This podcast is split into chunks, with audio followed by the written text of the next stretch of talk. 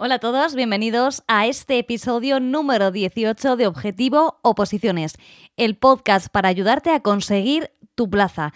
En esta ocasión vamos a hablar de la Unión Europea y de qué concretamente, pues del TUE y del TEFUE. Lo que vamos a hacer es un repaso general de cada uno de ellos para luego poder centrarnos en el TUE, ya que el Tratado de la Unión Europea establece como las bases fundamentales y del TEFUE nos iremos ocupando en sucesivos episodios, pues por ejemplo de las instituciones de cada una de ellas y es mucho más largo como verás en un poquito. Antes de nada me gustaría decirte que si tus opos están relacionadas con la Administración General del Estado, que tenemos algo que decirte desde Oposita Test. Muy atento, porque ya están disponibles los intensivos de verano. ¡Qué maravilla de verano, eh! Para los opositores aquí que repasando a tope. Para gestión civil, administrativo y auxiliar administrativo, repaso intensivo desde el 4 de julio. Tendréis contenidos exclusivos y enfocados a preparar y superar el examen oficial que lo tenéis en septiembre. Además, también hay una nueva funcionalidad campeonato que estará disponible desde el 10 de julio y se trata de la forma más real de medir cómo vas respecto al resto de opositores. ¡Ay, qué duro cuando tus compañeros pasan a ser enemigos! También macrosimulacros, que serán el 29 y el 30 de julio, son completamente gratuitos y al participar ganarás experiencia de cara al examen oficial y te olvidarás de los nervios, entre comillas. Pero bueno, ya sabes que cuanto más simulacros hagas, más relajado irás al examen. No es lo mismo que estar en ese momento con el boli cuando están repartiendo los exámenes, no es lo mismo, pero sí que puedes eh, aprender a gestionar el tiempo y eso es fundamental en este tipo de exámenes. Y luego, solo para los que estéis con eh, administrativo y auxiliar, habrá nuevos contenidos de los cursos de, de vuestras OPOS, masterclasses y micropíldoras, que esto será periódico, y también solo para vosotros un curso intensivo de psicotécnicos para auxiliar administrativo de la AGE, que eh, se venderá en este caso por separado, pero sí que se incluye en el curso de auxiliar. Como ves, todo preparado para pasar el último peor verano de tu vida porque seguro que en septiembre sacas una notaza y el verano que viene me estás mandando un audio desde una playa paradisíaca o no, una playa que encuentres por ahí diciéndome lo bien que hiciste en ponerte a opositar, sobre todo hacer los intensivos de verano de opositates, por muy duro que sea para los opositores estudiar en verano, porque sacaste tu plaza. Y hablando de audios, vamos con uno de los que nos habéis mandado al 619 63 26 46. Ya sabes que es el teléfono de nuestra sección Contigo en el Opózulo y vamos a comenzar el programa de hoy escuchando a una Opo compañera y de ahí ya no te relajes más porque hablamos de TUE y te fue Unión Europea.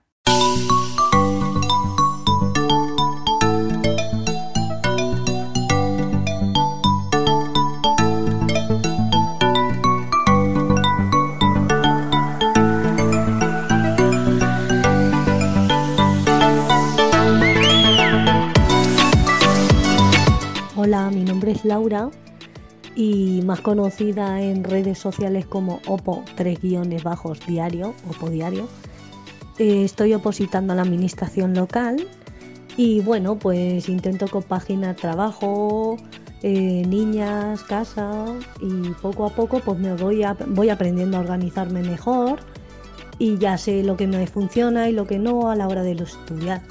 Uso mucho Oposita Test porque me ayuda mucho con los test, cada tema y con los repasos, las preguntas falladas ayudan mucho para volver otra vez sobre temas pasados y cuestiones que no han quedado claras. Os, os, animo a que entréis en su página y veáis todo lo que ofrece, que son muchísimos los recursos inagotables y hay un equipo que no hace nada más que eh, innovar para ayudarnos a los opositores y también os animo a que continuéis, que continuéis estudiando, que no perdáis el ánimo, la fuerza, que hay días buenos, hay días malos, pero que al final, al final el fruto llega, se consigue y la satisfacción es inmensa. Yo de momento no he conseguido la plaza, pero sí que soy interina y veo que cada día vamos logrando cosas, vamos logrando muchos objetivos y es una satisfacción muy grande y un ejemplo muy importante para nuestros hijos. Ánimo madres opositoras que lo conseguimos.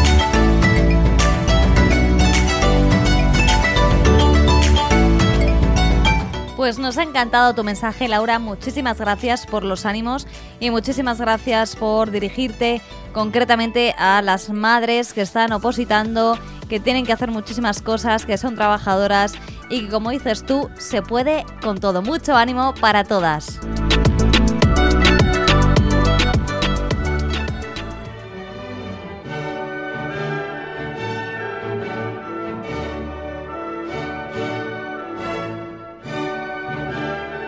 Como decía, llegamos en este episodio al Tratado de la Unión Europea y al Tratado de Funcionamiento de la Unión Europea.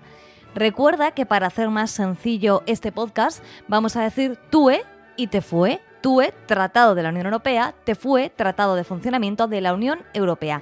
Vamos con ellos. El Tratado de Lisboa, firmado en 2007 por los jefes de Estado y de Gobierno de los 27, cerraba la crisis generada por la conocida como Constitución Europea, que nunca entró en vigor por no completarse su proceso de ratificación. Ya sabes, te decía en el anterior episodio de la Unión Europea que tenemos suerte los opositores de no tener que estudiar otra constitución porque no llegó a ratificarse. Así que en sustitución se firma este Tratado de Lisboa. Tardó dos años en entrar en vigor, en 2009, modificando el TUE que ya existía desde el Tratado de Maastricht, del que ya hablamos también, y sustituyendo el TCE por el TFUE, que darán carta de naturaleza a la Unión Europea, sustituyendo a las antiguas comunidades europeas dotándola a la Unión Europea de personalidad jurídica, que esto es muy importante porque es el requisito formal indispensable para dotarla de legitimidad en el plano internacional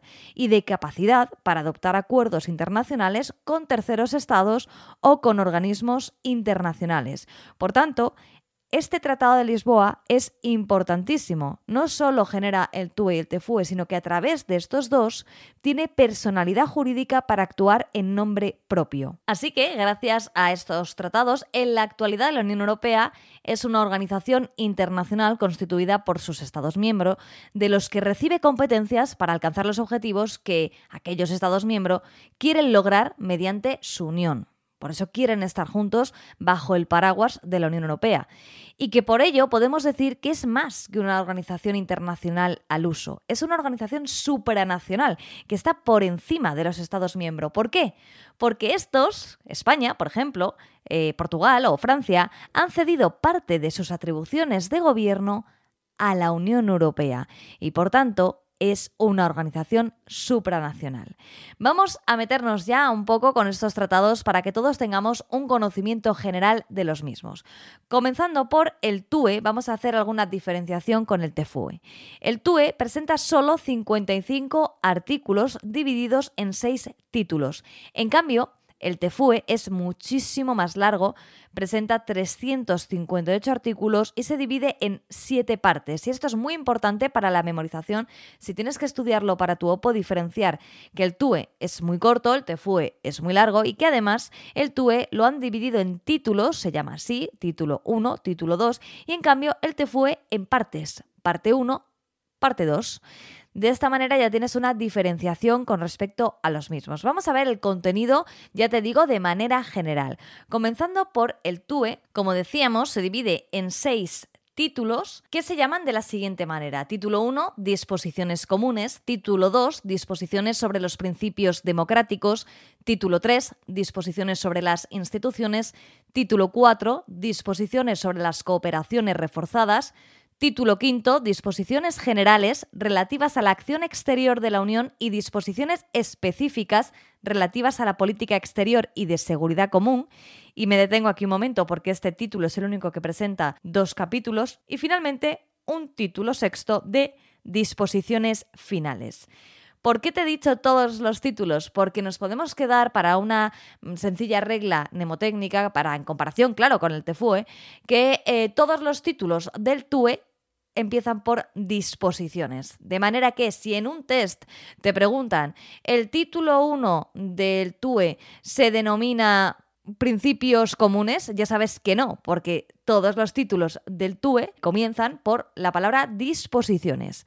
Veamos ahora en qué se divide el TFUE. Sinceramente espero que no tengas que estudiar todo el contenido del TFUE porque si bien se divide en siete partes, está repleto cada parte de títulos y muchos tienen sus propios capítulos. Es muy extenso, lo cual no quiere decir que sea difícil porque por suerte, para que todo el mundo lo entienda, la Unión Europea publica estos, estos tipos de tratados de una forma bastante sencilla. Pero bueno, que claro, siempre son 358 artículos que memorizar. Así que vamos con las partes. La primera se titula Principios. Así, primera parte, Principios. Esta te recomiendo que la leas, aunque no tengas que estudiarla como tal, porque te da una idea general de qué va a ir el TFUE. La segunda parte, No discriminación y ciudadanía de la Unión. La tercera parte, políticas y acciones internas de la Unión. La cuarta, asociación de los países y territorios de ultramar. La quinta, acción exterior de la Unión la sexta, disposiciones institucionales y financieras, y la séptima, disposiciones generales y finales. Como te digo, dentro de algunas de estas partes encontramos eh, muchísimos títulos, como es la tercera parte, Políticas y Acciones Internas de la Unión, título 1, Mercado Interior, título 2, Libre Circulación de Mercancías, título 3, Agricultura y Pesca, Libre Circulación de Personas, título 5, Espacio de Libertad, Seguridad y Justicia, bueno, en fin, que se compone de muchos títulos y que, como te digo, no es complicado, pero sí es extenso. De todas formas, el tratado de funcionamiento no me preocupa porque vamos a revisarlo algunas partes, sobre todo las relativas a las instituciones, en posteriores podcasts. En, esta, en este caso, lo que quiero es hablar un poquito del TUE, que nos quede claro, ya que establece algunos principios generales sobre la Unión Europea que son más que interesantes a la hora de estudiar la Unión Europea. ¿Qué podemos hablar de él que no hayamos dicho todavía? Parte de que tiene 55 artículos distribuidos en 6 títulos? Bueno, pues vamos a ir revisando uno a uno para que tengamos más clara una visión general del TUE. El primer título relativo a disposiciones comunes recoge los objetivos de la Unión Europea, promover la paz, sus valores, el bienestar de sus pueblos y también los valores de la Unión, la dignidad humana, la libertad, la democracia, la igualdad, el Estado de Derecho, el respeto por los derechos humanos. Y estos no son valores programáticos, puesto que el artículo 7 prevé sancionar a aquel Estado miembro que los viole. Es decir, son valores que van a regir toda la actuación de la Unión Europea y que si algún Estado miembro los vulnera, será, como se ve ahí, sancionado eh, por el artículo 7. Con respecto al título segundo contiene pues, las disposiciones sobre los principios democráticos y en base a las mismas, los ciudadanos de la Unión Europea son considerados iguales y tienen derecho a participar en la vida democrática de la Unión. Destaca aquí, desde mi punto de vista, la iniciativa ciudadana europea, que se requiere un millón de firmas ante la Comisión Europea para llegar a conseguir algo y que ahora puede empezar a ponerse de moda, porque antes no teníamos las herramientas digitales para llevar esto a cabo y ahora sí las tenemos y las tenemos en todos los países miembros, con lo cual a mí me parece una de las más destacables. Con respecto al título 3, versa sobre las instituciones, que como ya desgraciadamente te sabrás de memoria, son siete. Yo digo mucho desgraciadamente, pero en realidad a lo mejor estás encantado aprendiendo todo esto, ¿eh? así que no me lo tengas en cuenta. Parlamento Europeo, Consejo Europeo, Consejo, Comisión Europea, Tribunal de Justicia de la Unión Europea, Tribunal de Cuentas y Banco Central Europeo. Asimismo, este título 3 regula la nueva figura del alto representante de la Unión para Asuntos Exteriores y Política de Seguridad. Para nosotros no es nueva esta figura, para nosotros ya lleva mucho tiempo, pero en su día fue una figura nueva, y es una figura que a mí me gusta mucho y que sale también muchísimo en los medios de comunicación con diferentes nombres. Alto representante, jefe de la diplomacia europea, ministro de Asuntos Exteriores de la Unión, que no existe como tal, pero bueno, y también los llaman, depende de qué prensa, Mr. Pesk o Lady Pesk. Sí, tienen muchos nombres, eh, tienen un papel fundamental, ya que es el alto funcionario europeo encargado de dirigir y ejecutar toda la política exterior de la Unión Europea. La creación de este cargo, como te decía antes, constituyó una de las principales innovaciones del Tratado de Lisboa, que buscaba dar una mayor eh, visibilidad de la Unión Europea en el espacio exterior y un peso también en ese momento en el que ya no estaba tan clara la hegemonía de Estados Unidos y bueno, pues había hueco para que otras potencias entrasen en el juego internacional. Así que este alto representante, como jefe de la diplomacia comunitaria, coordina la acción exterior de la Unión en el seno de la Comisión Europea. Y lo más señalado para mí es que el primer alto representante, antes de que se llamara así, o uno de los primeros fue el español Javier Solana, y en la actualidad también hay un español como alto representante ya de acuerdo con el Tratado de Lisboa, que es Josep Borrell, y anteriormente ha estado en el cargo Federica Mogherini, que es italiana y que también tuvo una trayectoria para mí interesantísima. Si no la conoces, pues mientras estudias el Tratado de la Unión Europea, te recomiendo que la busques porque hizo un papel muy relevante para todos. Anteriormente, Catherine Ashton, que no tuvo la relevancia de Federica Mogherini y tampoco la de Josep Borrell, pero es que claro, hay que ir avanzando en el cargo poco a poco y Catherine Ashton fue la primera. Entonces, hasta que no se estableció un, un puesto como es este tan importante hasta que no fue haciéndose su hueco, pues no tuvo la relevancia mediática que tienen en la actualidad. Pasamos ya al título cuarto, en el que se establecen las condiciones para las cooperaciones reforzadas, establecidas para aquellos países miembros que pretendan avanzar en la integración más allá de los mínimos previstos para todos. ¿Por qué se ideó esto? Bueno, pues porque no todos los países están en las mismas condiciones económicas, de empleabilidad, laborales, de digitalización. Hay muchísimos ámbitos en los que los países, a pesar de pertenecer todos a la Unión Europea, no tienen las mismas características. ¿Y qué suponía esto en el pasado? Pues que lastraba a aquellos que iban quizá mejor, imagínate, en el ámbito de la digitalización y querían hacer cosas conjuntas, porque ya sabes que conjunto es todo más barato, y no podían realizarlo. O querían hacer maniobras de defensa en el ámbito militar y tampoco podían llevarlas a cabo. Entonces se les ocurrió este mecanismo que para que te hagas una idea es como si tus amigos deciden ir a un restaurante de lujo y a ti te invitan, pero como eres opositor, pues no vas a poder ir. Bueno, ellos quedan bien, te han invitado, tú has declinado la invitación y te dicen, bueno, si en algún momento quieres venir con nosotros a este restaurante de lujo, estás invitado. Pues algo así es el mecanismo eh, de cooperación reforzada. Unos cuantos vamos a empezar a hacer esto y oye, tú hoy por hoy no puedes, pero si el día de mañana te apetece, siempre serás bienvenido. Alguno, alguno, de los ejemplos más conocidos es la PESCO, que consiste en esta cooperación reforzada en materia de defensa, que ha sido muy sonada, que ha salido mucho en los medios, y también otro ejemplo muy bueno de esta cooperación reforzada fue en los años de la crisis, en el año 2011, una cooperación reforzada en el ámbito de los impuestos que se llamó Tasa Robin Hood, que pretendía, bueno, pues que algunos países, eh, incluidos Bélgica, Alemania, España, Francia, Italia o Países Bajos, eh, llevaran a cabo una cooperación reforzada para establecer un impuesto sobre transacciones financieras. Así que, eh, como te digo, estos fueron 11 países y se puede hacer gracias a que lo dispone el Tratado de la Unión Europea. Me parece muy interesante porque también se ve qué es lo que interesa más a cada país en cada momento y también permite que la Unión Europea avance, porque al final, cuando un conjunto de países va realizando unas, unas actuaciones en una materia, al final el resto se va acoplando poco a poco. Es como, bueno, ir tirando, es lo que yo llamaría van tirando del carro. Que claro, otra cosa es que algún Estado miembro piense, bueno, a ver, que estoy yo montando todo lo que hay que realizar para establecer unas maniobras militares, eh, voy formando a los soldados, voy, estoy poniendo ejemplos, eh, que se me ocurren, y luego cuando ya está todo organizadito, eh, se acopla al resto de países. Pero lo cierto es que quien realiza estas actuaciones, quien se va a la cooperación reforzada, es porque puede y porque estará encantado de que posteriormente se sumen el resto de países.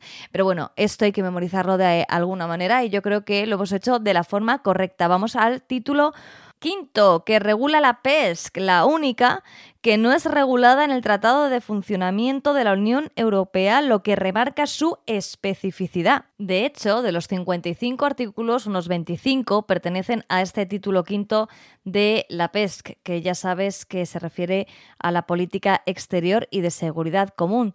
Fíjate que aunque nosotros eh, tengamos una quizá un pensamiento sobre las actuaciones terroristas más vinculadas al nacimiento del ISIS, simplemente, bueno, pues por nuestra edad, por nuestra capacidad de memorizar, lo cierto es que el mundo lo cambiaron eh, los, los accidentes o los atentados, perdón, de las Torres Gemelas. Esto vulneró todos los conocimientos que se tenía sobre defensa en la mayoría de países occidentales. Entonces ya no era tan sencillo proteger las fronteras, ya cualquier persona podría provocar un atentado.